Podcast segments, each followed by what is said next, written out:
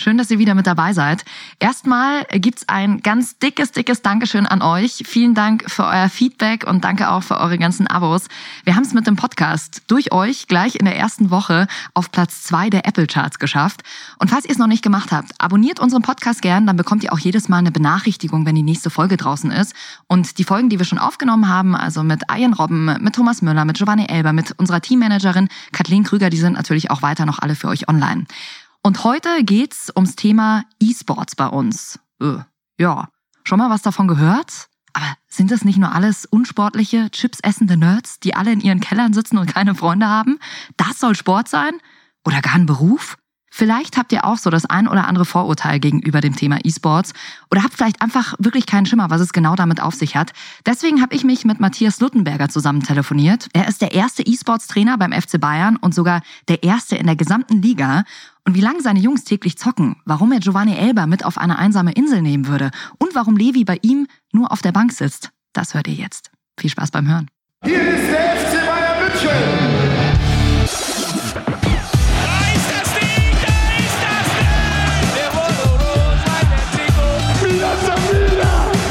FC Bayern Podcast.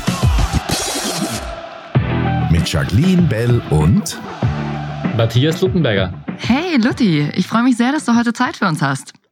Servus, ich freue mich auch.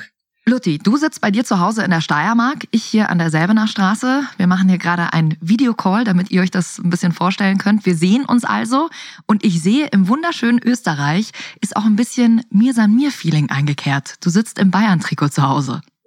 Genau richtig. Bayern und die Steiermark sind ja wirklich kulturell sehr ähnlich. Lederhosen, Dirndl, Bier, Würste. Das ist sehr vergleichbar und die Bayern sind hier in der Steiermark eine große Nummer.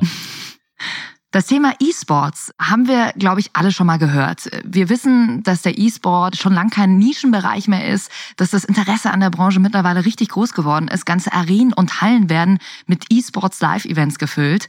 Und es ist auch ein Milliardengeschäft draus geworden. Aber trotzdem hat man immer irgendwie das Gefühl, ja, das Thema ist nicht ganz greifbar. Wie damals so der Satz des Pythagoras in Mathe. Man hat davon gehört, aber so wirklich einen Durchblick hat man nicht. Lutti, jetzt sagen wir mal, die Nachbarin Hannelore kommt um die Ecke und sagt, Mei, du kriegst ja ganz viereckige Augen, du sitzt ja nur vorm Bildschirm und das ist ein Beruf? Wie erklärst du dieser Hannelore, die überhaupt keine Ahnung von E-Sports hat, was E-Sports ist und wie sind die Bayern da mit dir vertreten?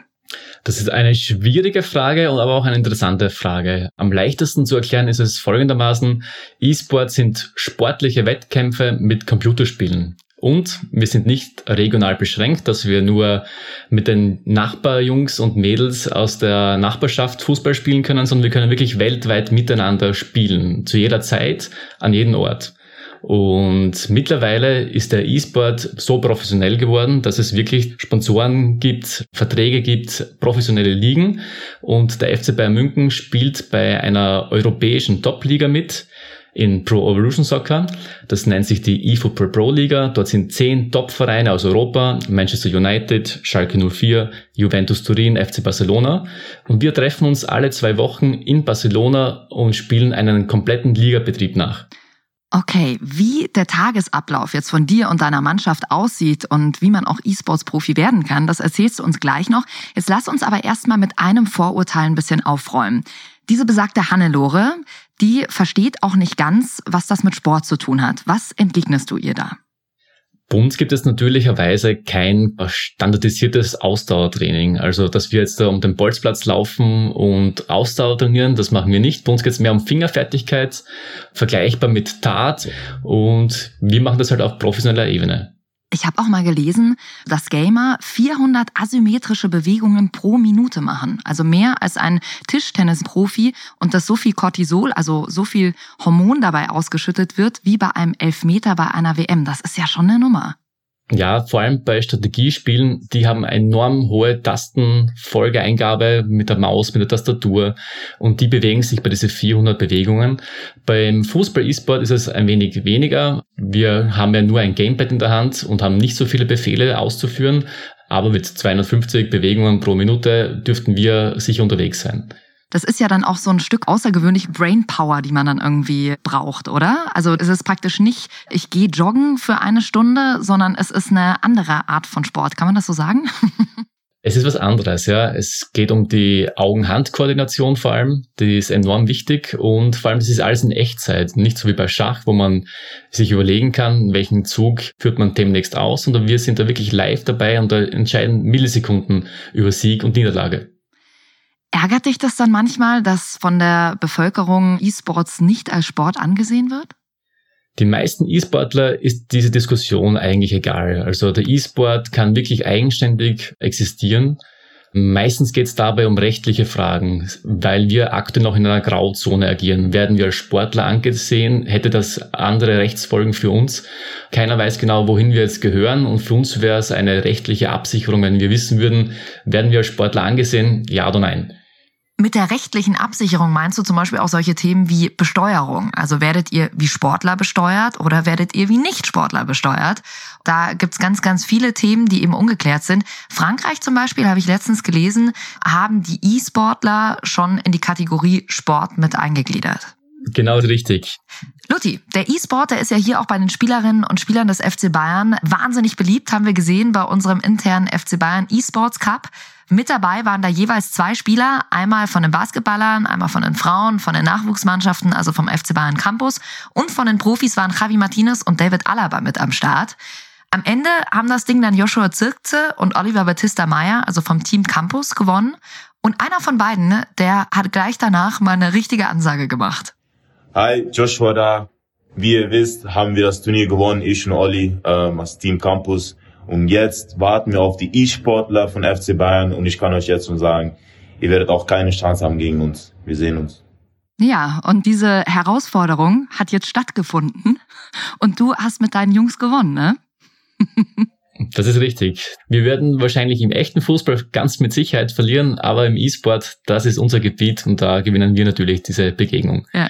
Die Jungs haben aber sehr gut gespielt, also sie haben ein schönes Turnier gespielt gegen die Basketballer, gegen die Damen und auch gegen die zwei Profis vom Fußballteam. Man merkt auch, dass die eine Begabung haben vor der Konsole. Also man merkt schon, dass die Jungs auch öfter das Gamepad in der Hand haben. Ja, du bist ja auch FC Bayern-Fan, seitdem du klein bist. Wie ist das jetzt für dich, dass die Jungs aus dem Profiteam auf einmal mit dir oder mit deinen Jungs zocken wollen?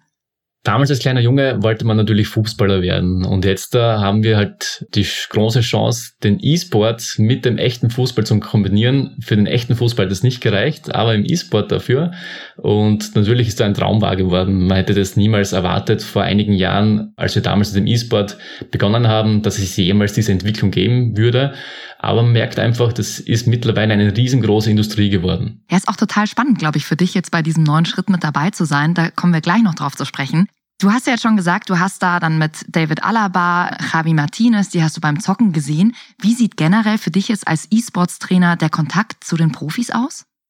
Der Kontakt zu den Profis war jetzt über das Turnier erstmalig vorhanden. Natürlich in diesen Zeiten Corona-Krise und so weiter gab es natürlich für uns die große Chance, auch diese Chance zu ergreifen, dass wir bei so einem Turnier mitwirken haben dürfen.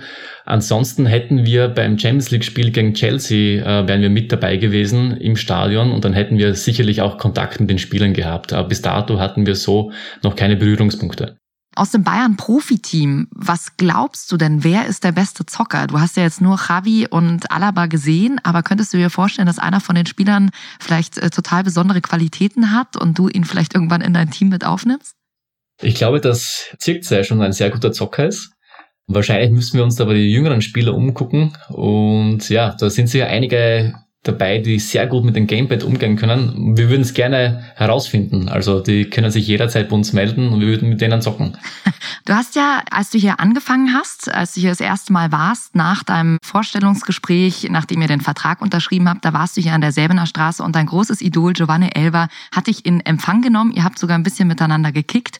Wie ist das für dich, dass du plötzlich eine Führung von Giovanni Elva bekommst, deinem großen Idol? Giovanni Elva ist einfach ein Spitzentyp. Ich glaube, wenn man drei Sachen auf eine Insel mitnehmen würde als E-Sportler, wäre es einmal die Konsole, ein Fußball und vielleicht Giovanni Elba, weil dann ist wirklich für Unterhaltung gesorgt und es wird einem nie langweilig mit ihm. Ja, das könnt ihr auch nochmal in unserer Podcast-Folge, ich habe ja auch schon mit Giovanni gequatscht, äh, nochmal nachhören. Die Stunde ist wie im Flug vergangen. Aber deine Mama, die ist ja nicht so gut auf Giovanni zu sprechen, habe ich mal gehört, ne? Ja, Giovanni Elber war damals ein Fußballer, der erstmals weiße Schuhe hatte und das war zu dieser Zeit ja noch komplett was Außergewöhnliches. Und natürlich mit weißen Fußballschuhen und fünf bis sechs Mal in der Woche am Fußballplatz zu sein, da hatte meine Mutter nicht die große Freude beim Putzen der Schuhe.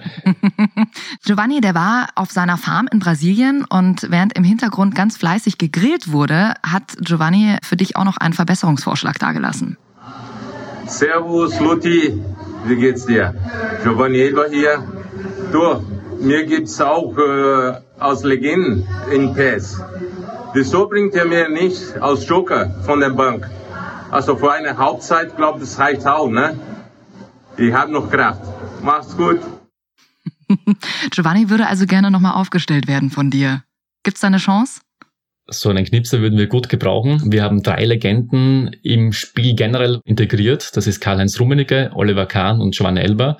Aber in unserer Profiliga dürfen wir nicht mit den Legenden spielen. Ah, verstehe. Okay. Es gibt einen eigenen Spielmodus, der nennt sich MyClub und dort können Spieler ein eigenes Team zusammenstellen und dort hat man auch die Möglichkeit, mit den Bayern-Legenden zu spielen. Aber in der professionellen Liga spielen wir mit den aktuellen Kadern äh, von 2019, 2020 und dort sind sie halt nicht mehr mit dabei.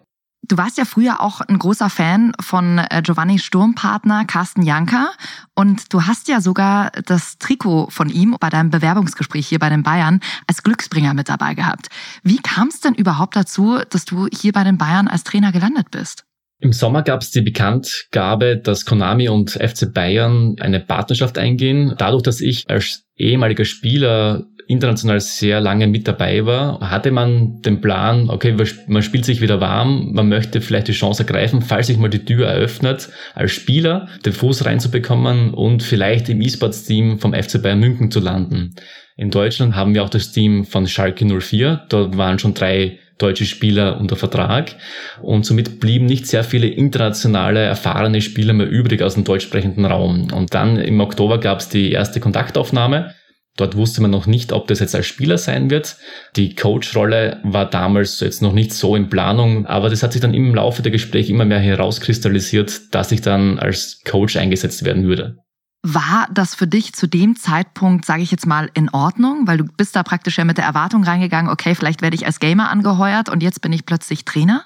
Ich konnte mich damit schnell anfreunden. Der Plan war natürlich, zuerst als Spieler aktiv noch zu werden. Äh, ich hatte eine Pause von 2017 weg. Ich war damals Vize-Weltmeister und Vize-Europameister die Jahre zuvor und wusste, dass ich noch das Zeug dazu habe als Spieler. Aber die Coaching-Rolle ist richtig interessant, ist natürlich jetzt auch vermehrt im Rampenlicht, weil wir da der einzige Verein sind, die einen Coach auch im Team haben. Die anderen neuen Mannschaften in unserer Profiliga sind noch nicht so weit und da geht der FC Bayern München einen Schritt voraus und denkt schon vor, denn ich glaube, in zwei, drei Jahren wird sich keiner mehr die Frage stellen, wieso äh, gibt es ein Team mit einem Trainer, sondern die meisten Teams werden einen Trainer haben. Ja, genau, du sprichst es gerade an. Also FC Bayern ist da allen anderen tatsächlich einen Schritt voraus. Du bist sozusagen Versuchskaninchen, ein Vorreiter und wir haben auch von euch ein paar Fanfragen reinbekommen auf dem FC Bayern eSports Instagram-Kanal und da kam eine von Nurse-Marat der gefragt hat, warum haben die anderen Clubs denn eigentlich keinen Trainer? Das ist eine gute Frage. Ich finde, die Rolle als Trainer ist nicht nur das Sportliche, sondern man ist, man ist auch eine Schnittstelle zwischen den Agenturen und dem Verein und der Spieler. Und der Erfolg aktuell würde uns recht geben. Wir sind aktuell in der Tabelle Zweiter, einen Punkt hinter dem Ersten. Natürlich ist das Rampenlicht und die Scheinwerfer auf uns gerichtet, weil wir einen anderen Weg eingeschlagen haben. Aber ich glaube, diese professionelle Unterstützung benötigen auch die Spieler auf diesem Niveau. Ich stelle mir das auch wahnsinnig schwer vor, wenn du keinen Trainer hast. Da gibt es doch dann auch die eine oder andere Streiterei mit Sicherheit, oder? Ja, es, die sozialen Kompetenzen sind natürlich wichtig. Wir haben Teams dabei, die haben vier Spieler in ihren Reihen und alleine wenn man diese Herausforderung hat, wer spielt, wer sitzt auf der Bank, das sind alles schwierige Geschichten, die jemand außerhalb des Teams entscheiden sollte. Wir bei den Bayern haben drei Spieler, drei Spanier. Falls dort einer ausfallen würde, könnte ich noch quasi als Spielertrainer einspringen. Die anderen Teams haben da zwar den Vorteil, dass sie einen vierten Spieler einsetzen könnten, aber natürlich auch die Problematik, falls es mal nicht so gut äh, läuft, gibt es Streitpunkte. Der eine Spieler ist unzufrieden, weil er auf der Bank sitzt wie trainiert man mit vier Spielern? Man kann nur mit drei Spielern gleichzeitig spielen. Das sind alles Fragen, die schwierig zu steuern sind, vor allem wenn, wenn dann das Team entscheidet, wer dann wirklich aufläuft. Jetzt lasst uns noch mal ein bisschen tiefer bei euch eintauchen. Ihr fliegt nach Barcelona alle zwei Wochen, habt dort ein Hin- und Rückspiel. Die Punkteverteilung ist ja auch genau die gleiche wie im echten Fußball auch, nur dass sie eben Hin- und Rückspiel nicht im Frühjahr und im Herbst spielt, sondern alles praktisch an einem Tag passiert. Was passiert denn außerhalb dieser Spieltage in Barcelona? Wie sieht dein Tag aus? Also du stehst auf, machst dir ein Käffchen und dann? Bei den Spielern, die sind jetzt wirklich aktuell komplette Profis. Die haben wirklich jetzt da nur mehr diesen Profibetrieb in der Tagesabwicklung. Bei mir ist es so, die Coaching-Rolle ist noch ein Nebenberuf.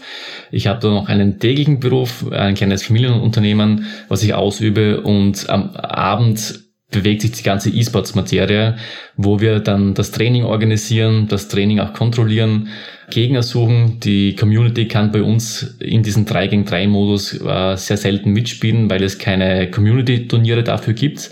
Deswegen müssen wir das Hauptaugenmerk darauf legen, dass wir Gegner finden. Ist jetzt in der heutigen Zeit nicht immer so einfach, dass man sechs Spieler zur gleichen Zeit am gleichen Ort zu einem professionellen Training vereinbaren kann. Die Professionalisierung ist ja jung in der Szene und deswegen müssen auch die Spieler in diese Rolle hineinwachsen, dass es dort einen Regelbetrieb gibt, der dann auch geleitet und geführt gehört. Und wie sieht's mit dem Training aus? Von wann bis wann wird trainiert bei euch? So eine typische Trainingsspanne bewegt sich zwischen 18 Uhr und 22 Uhr. Das sind dann wirklich intensive vier Stunden. Dort wird jedes Spiel aufgenommen per Video. Diese äh, Spiele werden dann auch später analysiert gemeinsam mit dem Team und mit mir. Und dort werden dann auch Fehler angesprochen. Und wir stellen uns natürlich auf die kommenden Gegner der eFootball Pro Liga ein. Dann versuchen wir den Gegner ins Detail zu analysieren, Stärken und Schwächen herauszufiltern und darauf zu reagieren. Gib uns mal ein Beispiel. Was wird da ganz genau analysiert? Wir haben das Spiel gegen Schalke gehabt. Wir wussten, dass Schalke sehr defensiv agiert und auch den Ball lange laufen lassen wird. Und da stellt man sich dann darauf ein, dass man die Formation zum Beispiel verändert. Wir spielen grundsätzlich sehr oft in einem 4-3-3 aber gegen einen Gegner, der den Ball laufen lässt und sehr breit agiert, funktioniert diese Formation nicht sehr gut. Deswegen stellen wir dann oft um auf ein 4-4-2, damit wir besser pressen können und höheres Gegenpressing spielen können, damit der Gegner sich nicht so leicht tut beim Spielaufbau. Also das lief sehr gut gegen Schalke. Wir haben dann zwar knapp zweimal 1 0 gewonnen, aber das sind dann so entscheidende Faktoren, wie man auf so einen Gegner auch reagiert. Werden dann auch, sage ich mal, spezielle Tastenkombinationen analysiert oder besprochen? Ja, das werden sie. Speziell, wenn man jetzt über die Flanke runterläuft und eine Flanke reinschlägt oder einen Querpass, gibt es verschiedene Tastenkombinationen. Die eine funktioniert mit X, die andere mit Dreieck, die andere mit Kreis. Und dort diskutieren wir dann auch mit den Spielern, was würdest du machen, welche Tastenkombination wäre vielleicht besser und wäre erfolgreicher gewesen. Und wir zerklauben wirklich das Spiel bis ins kleinste Detail. Aber es ist auch wahnsinnig anstrengend, auch für den Kopf. Wenn ich mir dann überlege, vier Stunden zockt ihr da wirklich durch, da braucht man schon ein bisschen Entspannung danach, oder? Das ist äh, ganz sicher anstrengend. Also die Konzentration so hoch zu halten ist enorm wichtig und da sollte man auch in einem körperlichen guten Zustand sein. Also deswegen diese Plattitüde, der Chips essende Zocker aus dem Keller, der sich kaum bewegt. Auf diesem professionellen Niveau werden diese Typen immer mehr rausfallen aus der Szene, weil sie einfach nicht imstande sind, auf diesem hohen Niveau mitzuspielen. Da lass uns gleich noch über die sportliche Fitness auch von deinen Spielern quatschen. Wenn du dich jetzt mit Hansi Flick austauschen würdest, was wären da die Schnittstellen? Wo könntest du ihm vielleicht helfen und was würdest du vielleicht von ihm sehr gerne wissen? Ob ich Hansi Flick irgendwas beibringen kann, das bezweifle ich. Ich kann sicher sehr viel von ihm lernen. Der große Unterschied ist, dass wir in diesem 3 gegen 3 Modus spielen. Wir haben quasi nur drei aktive Spieler am Platz und Hansi hat dann doch elf Spieler in seinen eigenen Reihen. Alleine das ist schon ein großer Unterschied. Ihr spielt ja immer mit dem FC Bayern, ihr spielt ja nicht mit einer anderen Mannschaft. Das ist bei PES so, dass alle Teams praktisch gleich stark sind, der sogenannte Balance-Modus, damit jedes Team natürlich auch mit der eigenen Mannschaft spielen kann und auch die Chancen gleich sind. Aber ihr spielt nicht immer mit Spielern, die man, ich sag mal, erwartet. Und das ist sogar schon dem einen oder anderen Profi aufgefallen. hey Luti, hier ist David Alaba. Ich habe ein paar Spiele von euch gesehen und musste leider feststellen, dass ich jetzt nicht so oft spiele.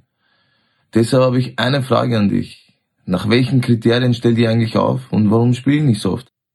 Na? ja, wir spielen mit vier Innenverteidiger. Für den Fußballfan eine komische Formation, aber im Test 2020 ist es eine sehr effektive Formation, weil einfach die Viererkette immer auf der gleichen Höhe steht und wir im Gegenpressing somit eine gute Absicherung haben.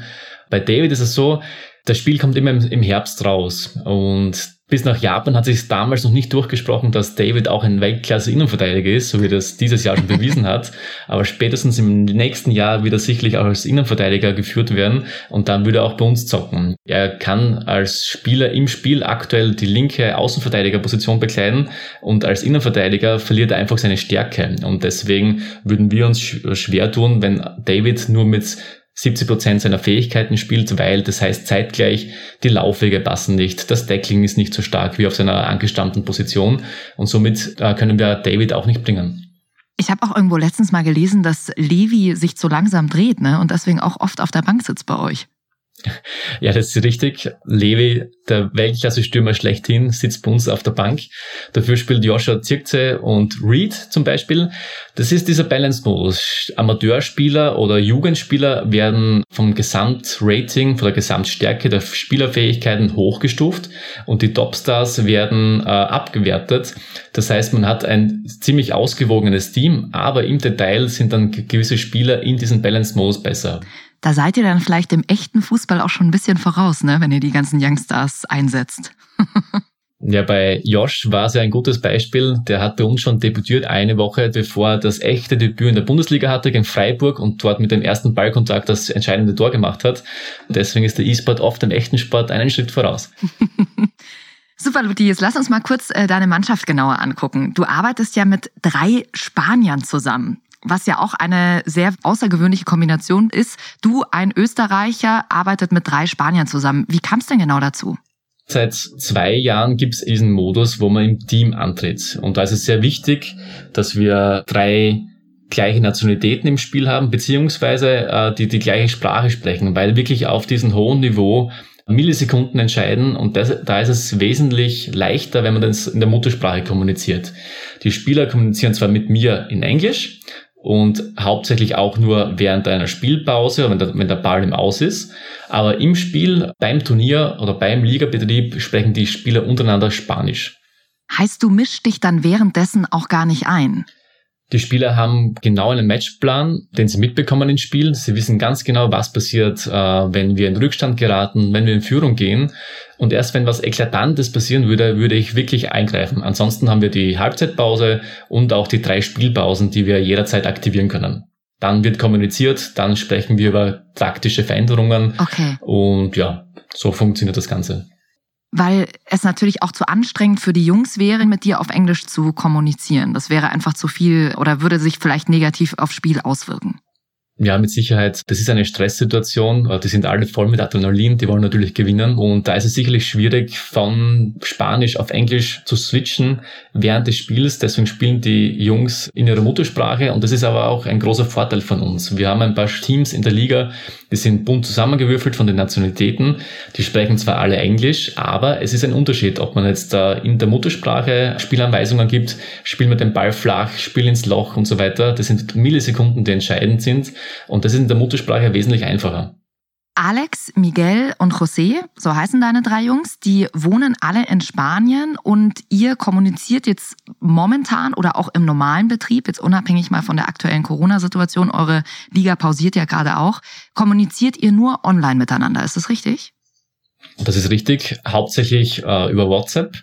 Und dann, wenn wir Analysen haben, haben wir einen Skype-Call oder einen Discord-Call und dann besprechen wir gemeinsam die taktischen Analysen, die taktischen Ideen, die wir ins Spiel mitnehmen sollen, welche Spieler aufgestellt werden sollen. Gewisse Spieler haben ähm, Vorteil, die Spielerfähigkeiten verändern sich äh, mit der Position und so weiter. Ein Goretzka zum Beispiel ist ein Box-to-Box-Spieler, der agiert anders, wenn er im offensiven Mittelfeld spielt oder wenn er im defensiven Mittelfeld spielt. Deswegen, das sind alles so Nuancen, die jetzt für den Laien äh, nur minimal sind, aber auf diesem hohen Niveau oft entscheidend sind. Wie sieht denn genau der Tag von deinen Jungs aus? Zocken die jetzt, also ich sag mal in Anführungsstrichen, nur von 18 bis 22 Uhr und dann ist ihr Arbeitstag durch oder hängen die viel länger eigentlich am Bildschirm? Ne, die bringen viel Eigenverantwortung mit, weil sie auch im Einzelmodus bestehen müssen. Sie spielen fürs spanische Nationalteam in Einzelmodus, One-on-One. -on -one. und spielen dort eine Europameisterschaft nach. Das heißt, sie müssen auch dafür trainieren. Äh, der Profibetrieb beschränkt sich aber auf diesen Teammodus. Das ist quasi das, das Herz, wo jetzt äh, wir gemeinsam zu viert unterwegs sind. Aber dieser Einzelmodus, da ist jeder Spieler selber angehalten, dass er dort fit ist und fit bleibt. Und das ist auch der Grundstein für die Performance im 3 gegen 3 Modus. Wie viel musst du deine Jungs, sage ich jetzt mal, kontrollieren? Wir haben da ein System eingeführt, was 100% transparent ist. Das heißt, die Spieler dokumentieren alle Spiele in einen Slack-Channel. Da werden alle Screenshots reingestellt von allen Ergebnissen. Es werden alle Spiele auch gestreamt im Team-Modus. Das heißt, wir können auf sehr viel Videomaterial zurückgreifen für die spätere Gegenanalyse. Und somit sind wir 100% durchsichtig, damit wir auch dem Verein beweisen können, wie viel Arbeit dahinter steckt und vor allem auch aufzeigen können, wie der Verlauf der Entwicklung ist. Du hast uns ja vorher schon gesagt, du bist Bayern-Fan der ersten Stunde. Wie sehr haben deine drei Spanier das Mir san mir schon verinnerlicht? Schon sehr stark. Ich glaube, es war für uns alle eine coole Erfahrung, an der Sebener Straße zu sein und, und in der Allianz Arena und auch diese Mentalität aufzusaugen.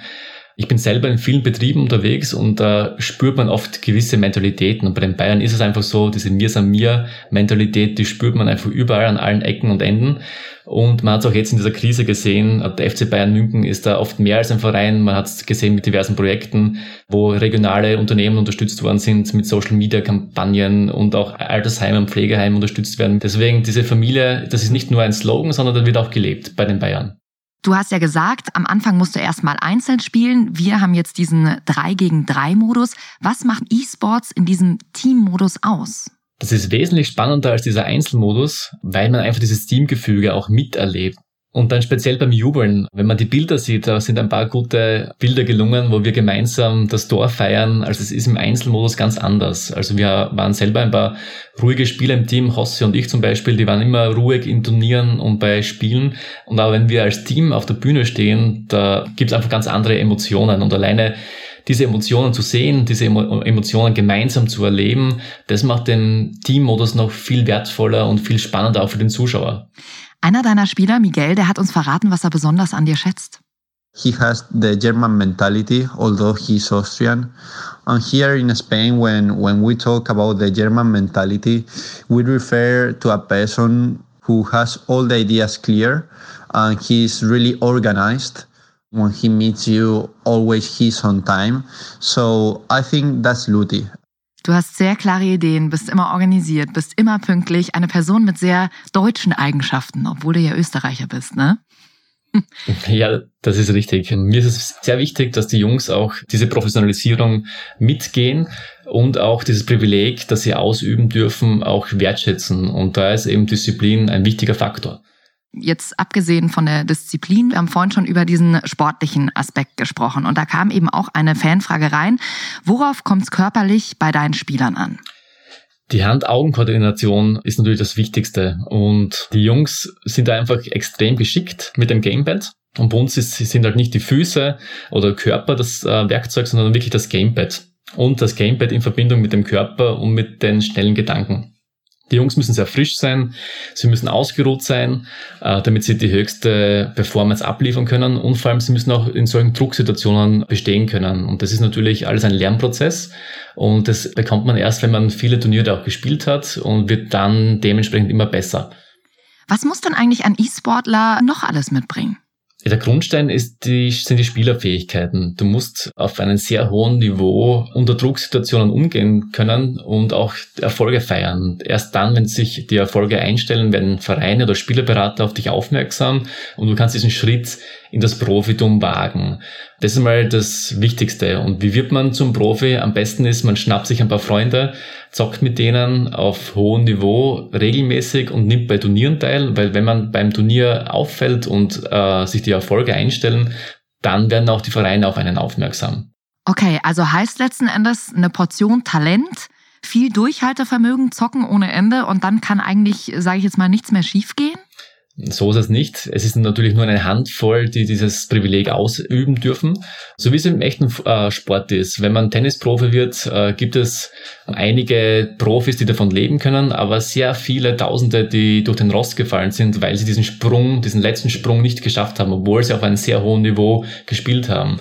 Und da gehört natürlich Glück dazu, Durchhaltevermögen und natürlich auch Spaß zum Spiel. Das ist das Wichtigste. Jetzt sagen vielleicht viele Eltern, naja, und dann, dann bist du PES-Profi, aber da verdienst du doch nichts. Das stimmt auch nicht ganz, oder?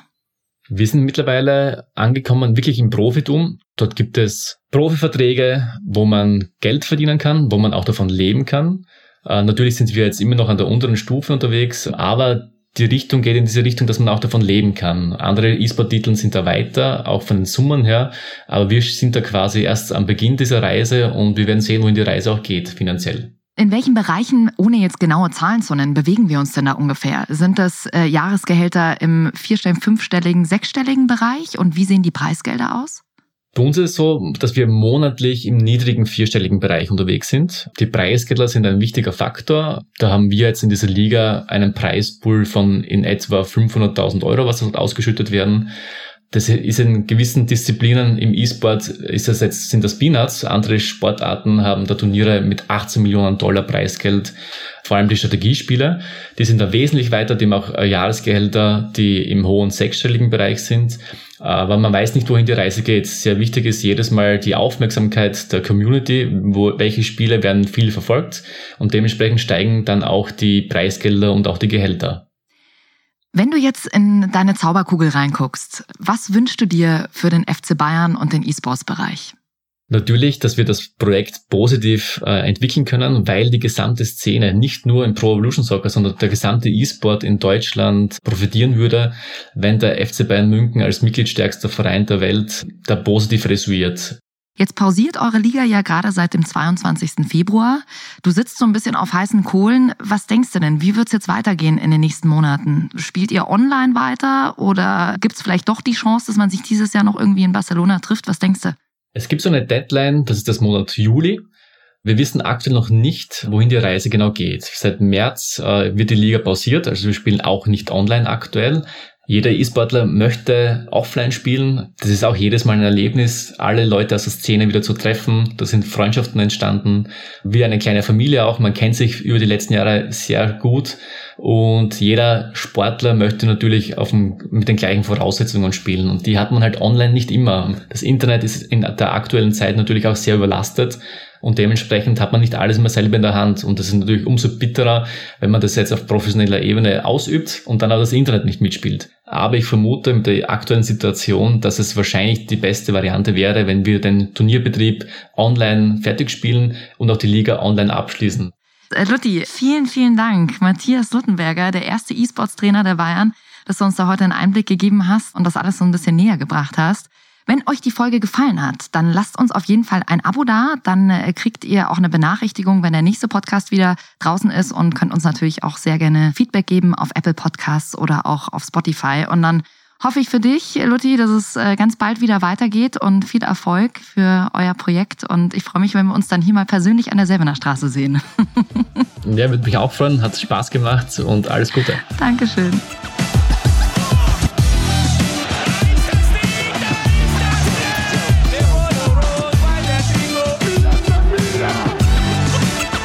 Chiave Fertig.